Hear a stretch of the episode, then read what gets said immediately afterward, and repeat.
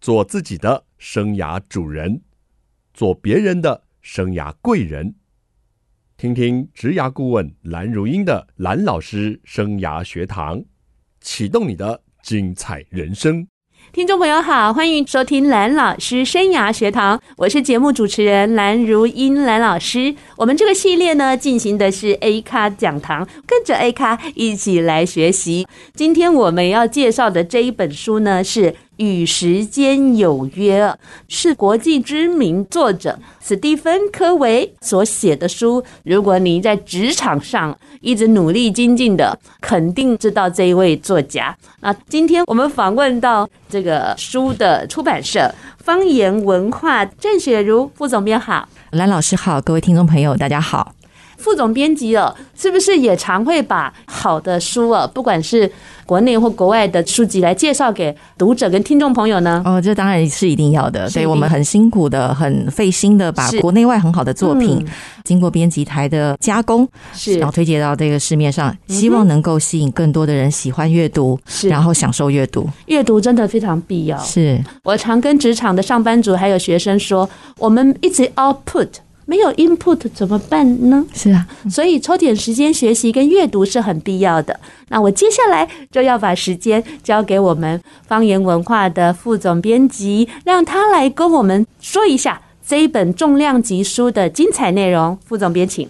好，今天要为各位听众朋友介绍的这本书《与时间有约》是管理大师史蒂芬·科维系列畅销书的著作之一。那这本书其实更特别的地方是，这本书的中文版其实在一九九四年在台湾就已经第一次发行。那到目前为止，其实有将近三十年的时间，所以这本《与时间有约》可以说是一部非常非常经典永恒的作品。那一直到目前为止，都还是被全世界各地的许多读者在拜读当中。那目前呢，我们方言文化所出版的这一个版本是《与时间有约》最后一个更改的版本，那也是最完整的版本。可以说，这本书比起过去可能比较是在理论上面的一些谈论，这本书更多了很多的实作。也就是我们在这个书特别把它当成是一个史蒂芬·科维与时间有约时间管理的一个实践版本。那这本书的内容呢？我们在市面上看到许多与时间管理有关系的书，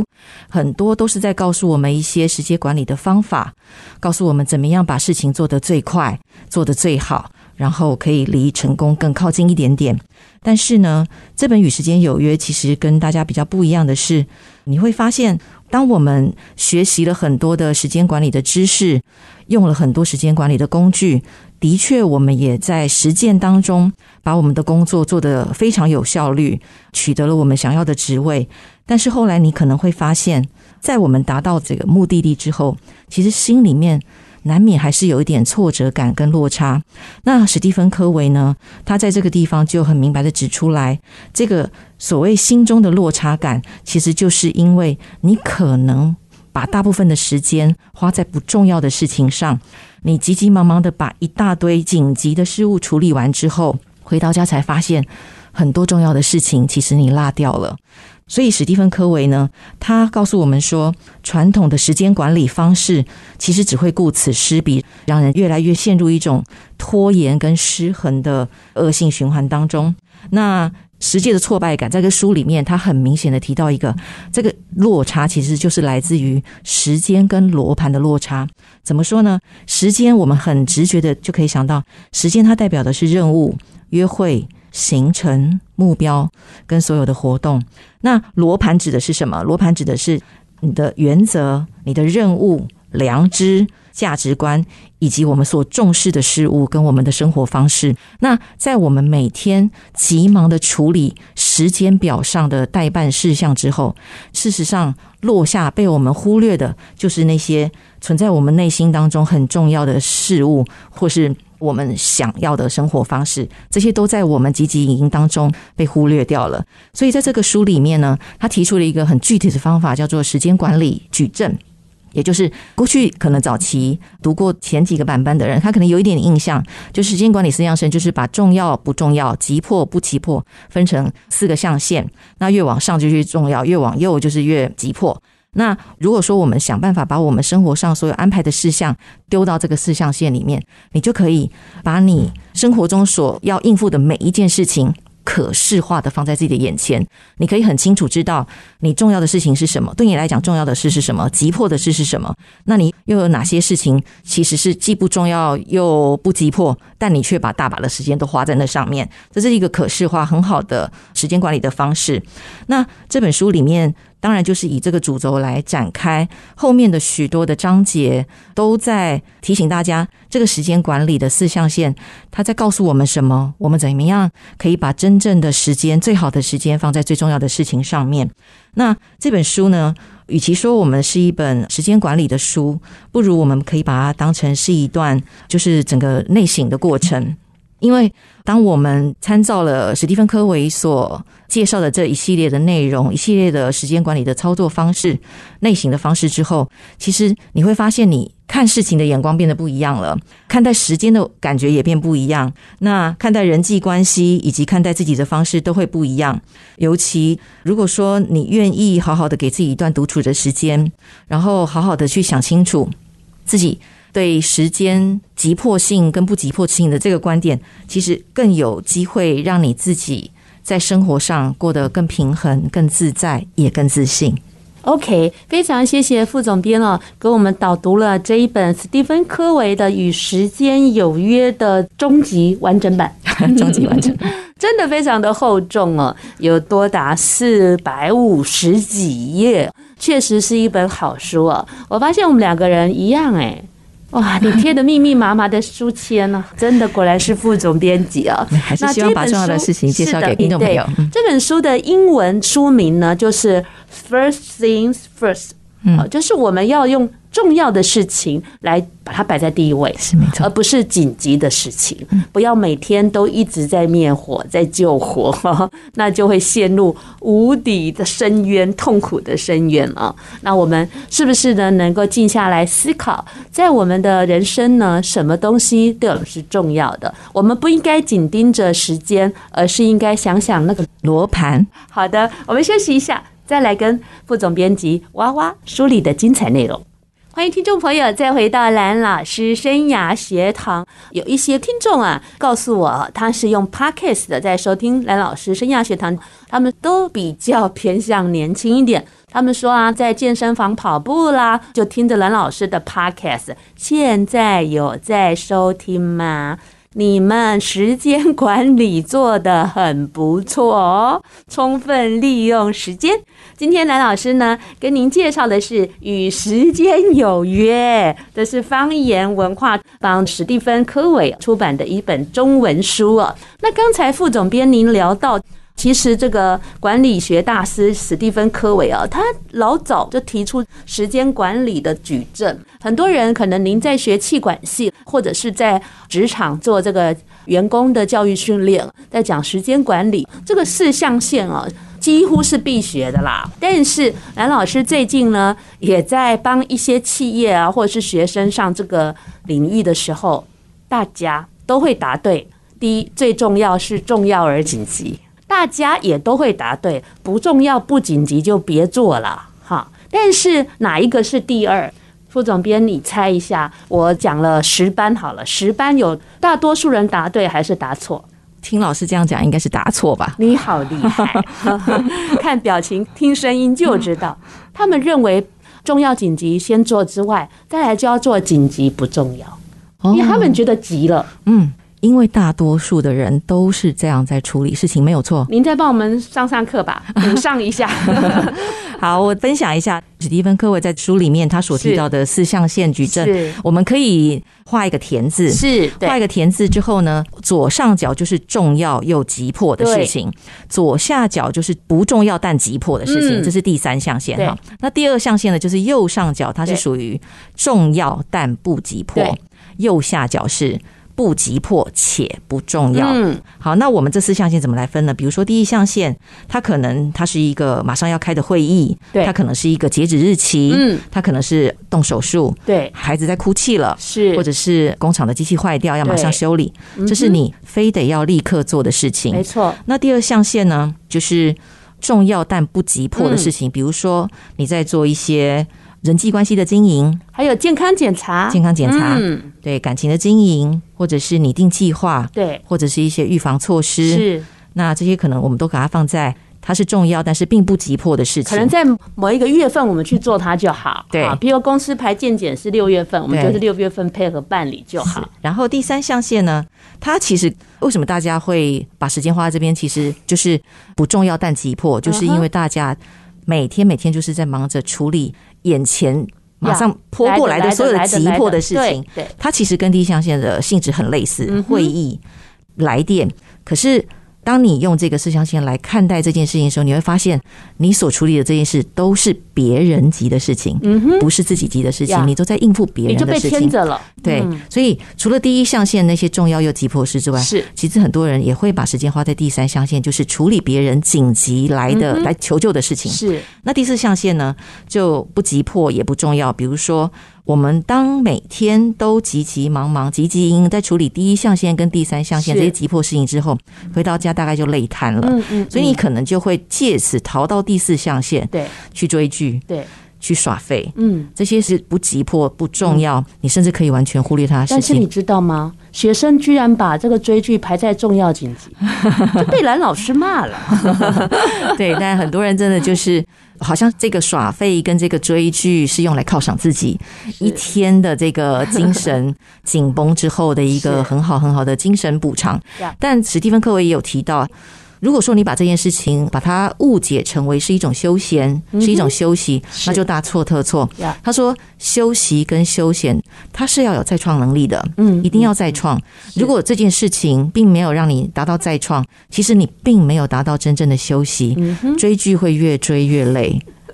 四象限如果这样划分的话，大概是这样是子。是，嗯因为重要不急的事，你没有按部就班做，它就会变得重要急了。对，其实我们因为把每天大部分的时间是放在第一象限跟第三象限，认为第二象限重要但不急迫的事情，嗯对因为就不急迫嘛，对，所以就放着。嗯，可是有一天你会发现，这个不急迫的事情，因为你的拖延，是慢慢慢慢这件事情就要被拖到第一象限去没了。错。是我经常举这个多艺考试为例哦，嗯因为明明知道嘛，应届毕业的大学生要去职场了，有多艺的证照很重要，有些公司甚至会设门槛，所以对于一个大三或大四的学生，考多艺是重要，但是不急。嗯，但是他就一直没做没做，突然到了五月了，哎呦呦呦，要毕业了，要去考多艺，英文不是一触可及的，所以你到了现在拖成重要紧急，那真的能够考到一个好分数吗？通所以常是不必啊其实然。四象限的这些工作规划，有时候如果说以我们以每天的工作时间来看，它可能每件事情在你眼前都是急迫的。对，当然，这个史蒂芬·科维他也有特别教大家一嗯个方法，是把我们的这个景深拉伸一点。对我们看的是一周。嗯哼，我们如果把一周来看，它可能有一个一周，你你可能真的稍微就能区分一嗯些事情轻重缓急的一些事项，然后填入每一周的这些代办清单里面对。然后最重要的是，应该先把重要的事情先填进去。对这件事情在这里是蛮重要的。而且这本书很棒的是哦，就像刚刚副总编在导读的时候，它有一些实作的表单哦。所以如果你觉得听起来很抽象啊，或者是你过去也是有读过这些时间管理的东西，那这本书哦，你一直没有办法落实，可能你需要的是一些表单工具。那这本书就很适合。没错，没错。嗯像这里面有一个很好的一个小故事哈，我想跟大家分享，就是应该大家都有听过一个，在一个杯子里面放入石头的一个故事。是然后就是在这个实作的这个课程里面呢，老师先把大石头先放进来，然后问了学 生说：“哎，还可以再放吗？”然后就放了中颗的石头，嗯放了小颗的石头之后说：“哎，请问同学，现在这个杯子已经满了吗？”哦，不，还没满，还可以再把水放进去。对对然后他告诉学生说：“你们从这件事情，从老师的这个做法，你们看到了什么？”学生就说：“我们永远都有可能在细缝当中挖出时间来完成这些该办的事情。”呀，老师说：“嗯，不是这样子。”从这个事情你可以看出来，如果说你没有先把大石头放进去的话，其实那些小石头你都是没有办法放进去的。也就是时间管理的准则里面，它其实最重要的就是让大家知道说，就算你有一周的时间表，你还是得把你生命中认为最重要的事情摆进去，先摆上了重要的事情，再把这些。细琐的事情往旁边摆，然后中的事情、小件的事情往旁边摆，你会发现哦。呃，过去你可能积极营的应付每天的生活之后，心里会有一些挫败感或者失落感，甚至会觉得怎么好像还有一点遗憾。其实很多重要的事情反而没有做完，但当你反过来先把重要的事情先排定之后，等到这些事情真的完成了，你会发现，诶，好多很不重要的事情没做，好像也没关系。嗯，在这本书一开始的地方哦，也写到从人生找出三到四件要事，就是重要的事，或是最重要的事哦，你的答案会是什么？我看到这里，我就拿起我的铅笔啊，在这个书上写了三件事，也可以跟听众朋友分享。第一件事就是健康，第二件事就是家人，第三件事情就是助人，帮助别人的助人。嗯，这给听众朋友参考喽。想想看，你最重要的三件事，我们远一点了，人生你最重要三件事是什么？我们休息一下，再来跟副总编辑娃娃梳理的精彩内容。欢迎听众朋友再回到蓝老师生涯学堂，我是节目主持人蓝如英，蓝老师。蓝老师生涯学堂呢是每个礼拜二晚上七点在环宇广播电台 FM 九六点七跟听众朋友空中相见，在隔个礼拜二的早上七点您上班的时候会听到节目的重播，还有在各大 Podcast 的平台都有蓝老师生涯学堂节目的播出，欢迎听众朋友锁定你喜欢收听的方式，跟着蓝老师一起来学习。我们这个系列呢进行的是 A 咖讲堂，我们要跟着 A 咖来学习。今天呢，我们学习的主题啊，真是每个职场上班族，甚至是学生哦，都很需要。当然，家庭主妇也可以学习啦，叫做“与时间有约”哦，是由这个方言文化所出版。我们邀请到的是方言文化的副总编辑郑雪茹。啊，听众朋友大家好，好，这本史蒂芬·科维的这个世界级的巨作、哦，厚厚的，而且里面有很多的问题，提供我们读者来思考，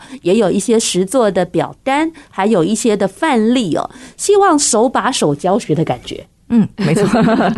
那接下来我要跟副总编辑聊聊哦，就是呃，这个时间管理哦，在这本书中哦，也把它区分成四代诶。哦，第一代、第二代、第三代、第四代哈、那传统的方式呢，可能都是要提高效率等等了哈、那你可不可以它的第四代的时间管理哦，核心啊，包括了这个，譬如说人类的四大需求啊，还有一个真北，我觉得好有趣哦嗯哈、还有就是人类的四大禀赋潜能哦，可不可以跟我们聊聊这个第四代时间管理的核心呢？嗯，好，我想说，如果要讲第四代，我还是很简单的把前面三 代讲。第一代呢，简单讲，其实就是把事情做完。管呃，嗯，我们其实可能会有一个笔记本，把代办事项放进来，对然后勾除所有的代办事项，啊是做不完的就放到隔天去。嗯好，这是第一代。第二代是呃，他可能引进了更多的管理工具，是帮助你做得又快又好，这是第二代嗯对。第三代呢，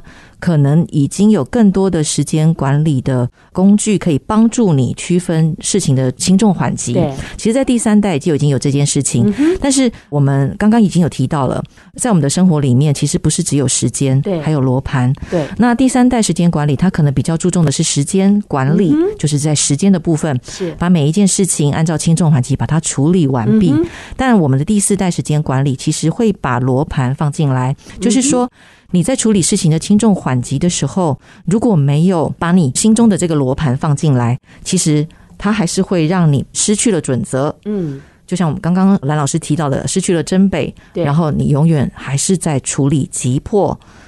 的事情。是，对，所以呢，我们在呃这个书里面，它在第四个第四代时间管理的核心里面，它就有提到说，怎么样的方式是可以让我们在时间管理上面再更增加这个罗盘。是我们把时间摆在啊、把罗盘摆在时间的前面。是那呃，其中他提到的就是，因为我们其实每天哈、在过我们的生活的时候对，不断的受到社会上很多很多的挑战。嗯那呃，这些挑战呢，我们必须依靠我们自己自身的一些技能对去回应它嗯。哼嗯其实这个技能就是我们这上面写的，就是我们的禀赋。是那我们回应的是哪些事情？其实也就是我们人类的四大需求：对嗯爱、生活、学习以及影响后人。是综合在这里面啊，就像马斯洛他也有一个五大对生活需求，对对那对这边史蒂芬科维就把它分成这四个层次。嗯哼爱呢，可能就是社交、人际关系对，可能是你的归属感。嗯哼，那生活当然就很简单的食物、衣服、避风避雨的地方啦，嗯你的经济啦，住你的的健地方康啦。嗯哼那学习当然就是有关个人的成长跟发展。对，那影响就是你到底对这个社会做出了什么样的贡献。嗯哼，那他有提到一个，就是说，当你的这个四大需求只要对有一项没有被满足，你就会不断的积极营营的要去应付、去追求， 是也就会成为一个我嗯们在这里面讲的一个急迫成瘾的一个一个轮一个恶性循环。对，那如果说我们要真正做到这个第四象限的时间管理这样子的一个目标，其实目标不过这个手段啊啦，我们真正的时间管理目标都是要提高我们的生活品质。我觉得对这才是我们真正在做时间管理的终极目的。是那刚刚我们也提到了，所有我们这些人类的生活需求，嗯都因为我们的反应会得到不一样的结果。对，那到底我们怎么样的回应方式，嗯哼会让我们的生活过得更平衡、是，更自在？嗯，这也就是他在书里面要教给我们的这个，就是人生的禀赋，嗯嗯这是在书里面要告诉我们的。是，那就是说里面有提到一个真北，嗯，真北其实它是一个方向的概念啊，是就是说那个北边真的是那个北边吗？北边是那个北边没错，但是他要在这个书里面提到，的就是它是一个真理。对，它是一个你不用去问它为什么存在的那样的真理，是它就是在那里。嗯哼，对，就是说，我们其实，在书里面会提到这个心目中的准则啦。对对，啊放诸四海皆准，嗯哼不会因为时间的迁移而有所是嗯变动的一些准则。这个准则你要把它当成是一个真北，放在我们的心中，嗯。而且书中有说，很重要的是要倾听我们自己内内心在的声声音，嗯才能够找到我们内心的火。对。那你内心的火是不是可以去影响到别人？我觉得这个部分真的很棒的一个提醒、哎，嗯影响他人也是他一直很主张的一个议题。对，他在人的四大需求里面，嗯是除了爱、生活、学习，其中一个对就是影响人。对然后我觉得这书里面其实有一个很棒的概念，就是嗯没有一件事情是可以独立运作的。是，呃，不管是四象限，我们刚刚讲嗯的四象限，它也不是真的那么清楚的区隔开来，就是一个隔间，不是这样。那我们的四大需求也是一样，嗯，它其实是一个完全交叠的。对，你没有了健康，你可能没有办法好好的维持人际关系；对，你没有钱，你可能没有办法好好的生活。对，所以这些都是互相影响。嗯哼，当你这个四大需求是，交叠在一起，你心中才有足够的热情。嗯哼，那个热情是可以帮助你克服很多很多生活上所有的，不管急迫、重要、不急迫、是不重要的事是情。对，嗯，这个我们讲述了时间管理的一个演变啊，第一代、第二代、第三代、第四代啊，真的很希望听众朋友哦有时间能够来看一下史蒂芬·科维哦，由方言文化出版的《与时间有约》哦，就是让大家能够更知道自己在干嘛。我觉得现代人哈、实在是资讯也焦虑，然后时间也焦虑，哈、那整个都陷入一个很焦虑的状态哦。副总编在导读的时候说，我们要找回人生的自信，还有宁静。嗯，当你清楚你为何而战、为何而做的时候，其实你心里是很 peace 的。是没错。嗯那种感觉，我不晓得听众朋友你你现在有吗？如果没有，这本书其实读一次绝对不够是不够的，对而且每一句还要字字斟酌，嗯，然后思索一下，停顿一下。我读这本书的速度非常的慢呢、欸我们也是，所以这个书做了很久，这本书做多久呢？我自己就看了三遍，然后我的主编看了五遍，是就是。每一次看自己当然很有收获，是但是是每一是次看，每一次都有字字句句需要斟酌的地方。嗯嗯嗯怎么样的表达嗯嗯方式是可以让读者更容易理解？，嗯对这个三十年的经典，对能够一直传到现在，并不不是简一件单容易的事情。嗯嗯哼 OK，好，我们休息一下。再来跟副总编辑娃娃梳理的精彩内容，欢迎听众朋友再回到蓝老师生涯学堂。那今天这本非常重量级的书《与时间有约》哦，我觉得根本聊一集聊不完，没错没错，没聊到的就留给你自己看哦，哈。那你最好看完写个心得交给老师哦。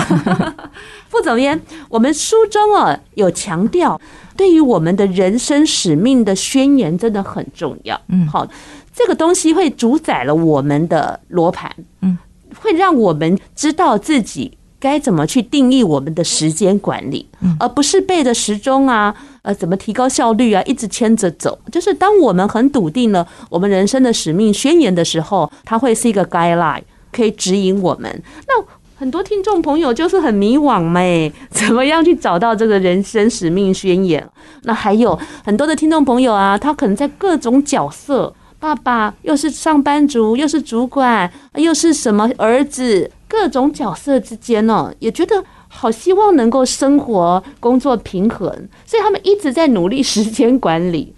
爸爸可不可以陪我打球？好，对不对？哦，又要挤出时间，老板就说：“哎、做完没？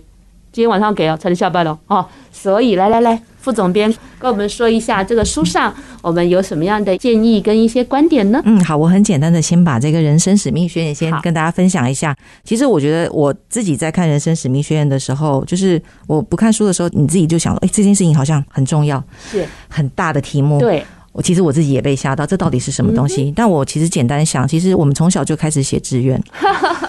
到了稍微大一点的时候，其实开始就会有通识课程告诉你，你要去想想看我到底是谁。是那我觉得这些其实都是缩小版的人生使命宣言。其实人生使命宣言应该是说你对自己的未来的期望 Yeah 这个期望呢不是时间性的，是嗯它不是在一周里面你定出来，我这周的目标叫做什么什么什么，然后在是代办清单里面可以删掉的任何东西，它是一个可能可以反映最好的你。嗯在这个人生使命宣言，你可以满足你的四大需求，然后同时这样的你也可以带给你周围的所有人幸福。这个是我从这个书里面得到的一个综合，因为其实它里面是讲蛮多的。对，但我对觉得这几点其实是最对重要。那当然，最后其实就是老师刚刚有提到平衡这件事对嗯情，这就是人生使命虽然你为什么要去定这件事情的重要性？那我讲书里面有一个例子，在这个章节的最开头，其实有一个社会学家，嗯他一直在观察在纳粹集中营里面幸存下来的人到底有什么特质。嗯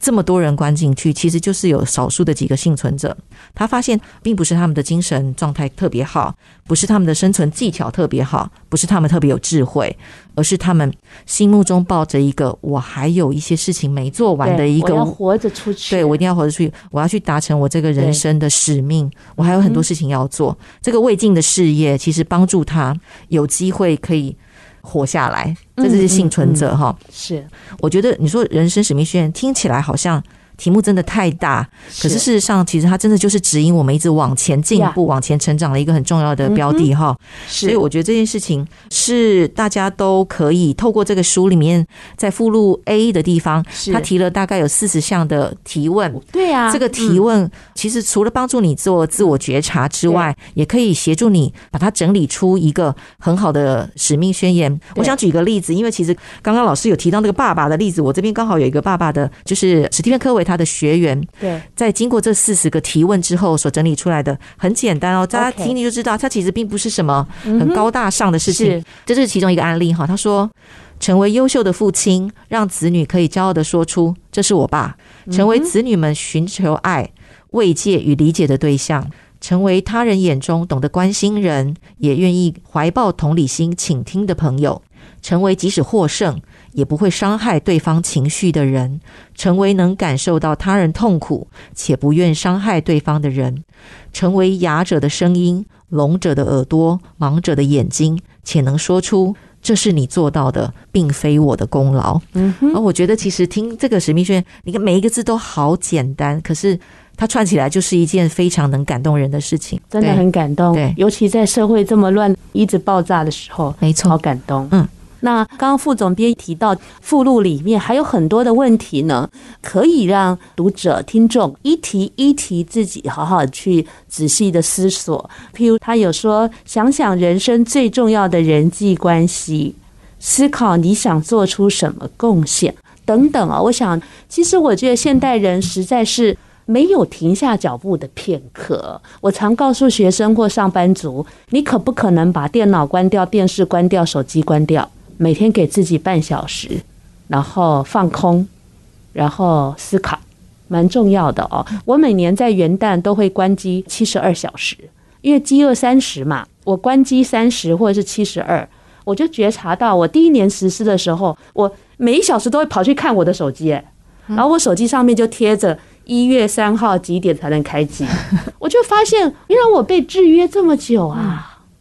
但是第二年、第三年实施，我就不会再去看它了。这几天就是我自己很放空的时候，嗯，然后突然就有源源不断的想法会出来，独所处以实在很重要。很重要，很重要。这本书哦，我们是可以静静的一个人，然后拿一支笔，然后一直的去欣赏它，一起去学习哈。那讲到角色的平衡呢？我们在这个书里面哈，史蒂芬·科维他有提到，就是即使你身负很多个角色，比方说我可能是公司的员工、公司的老板，我可能是人家的女儿、人家的妈妈、人家的媳妇，或者是丈夫，或者是妻子等等，就是一个人可能人生角色有非常多。那如果说我们很刻意的把这些角色隔间，嗯然后觉得二十四小时就是要雨露均沾的分配给这些角色，你就是永远都在这些角色之边奔波，是，其实时间永远都会不够用。嗯，那所以史蒂芬·科维他有提到角色忠孝的一个方法，嗯就是说，其实并不是每一个角色都是在这里面是独立运作的。嗯其实角色是可以互相合作，比方说我自己想要达到我健康的目的，是我又想要陪女儿，是，我也想要陪丈夫，那我们可不可以三个人一起去跑步？嗯是就是当你把时间规划的很好的时候是，把重要的事情放在前面，你就知道有哪些事情、哪些角色是可以合并运作的。对，那这个事情不只是在家庭，嗯哼在公司也是一样。有些事情其实你是可以协作，或者是把你的角色赋权于人。这个赋权其实在这里面是一个很大的主题，但是它是在时间有约比较后面的篇章。对对这件事情非常的重啊要，我觉得嗯嗯读者一定要去把这个书这个赋权的概念把它弄清楚，因为当你能够赋权于人的时候，其实你真的就是可以把你原来。绑在自己身上的一些多重角色时间嗯，完全的委办给一个呀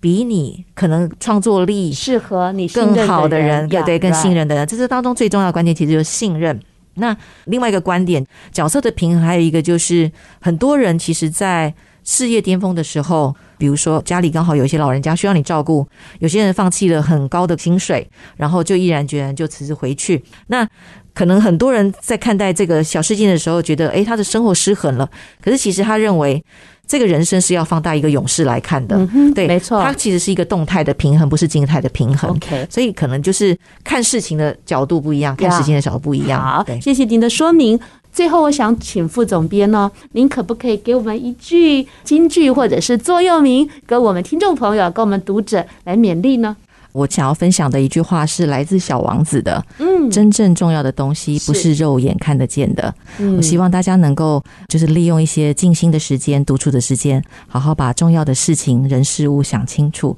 然后让自己能够真正的平衡、自在、自信的生活。好，那我们今天节目就进行到这里了，非常谢谢听众朋友的收听。我希望呢，我们可以用内在的那团火，照亮世界，也温暖这个世界。下礼拜同一时间，蓝老师生涯学堂，我们空中再见了，拜拜拜。